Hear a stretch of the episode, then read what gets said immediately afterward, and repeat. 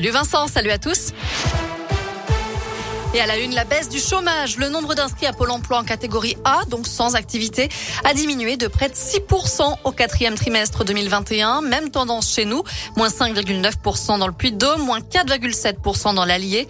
À l'échelle nationale, ils étaient 3 336 000, ce qui représente plus de 200 000 chômeurs en moins par rapport au trimestre précédent. Et en un an, le chômage a chuté de 12,6%. Les salariés d'EDF en grève aujourd'hui, ils étaient près de 200 ce matin devant la centrale du budget.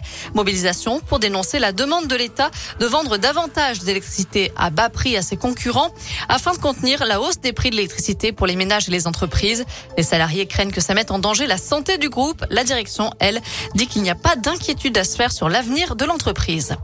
Autre mobilisation à prévoir demain, une journée de grève interprofessionnelle pour les salaires et les emplois.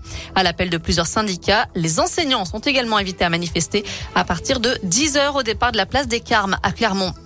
Un skieur de randonnée retrouvé mort en Savoie hier après une lourde chute. Le jeune homme âgé de 20 ans évoluait en dessous du Grand Mont d'Arèche lorsqu'il a chuté dans une pente avant de glisser sur plusieurs centaines de mètres et sauter une barre rocheuse. Les secouristes n'ont pu que constater son décès.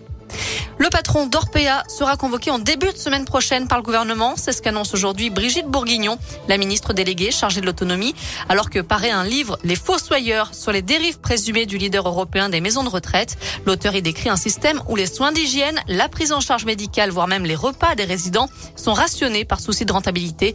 Accusation démentie par la direction du groupe. Enfin, Pascal Obispo, Matt Pokora, Nico Saliagas, les messages de soutien se multiplient envers Florent Pagny.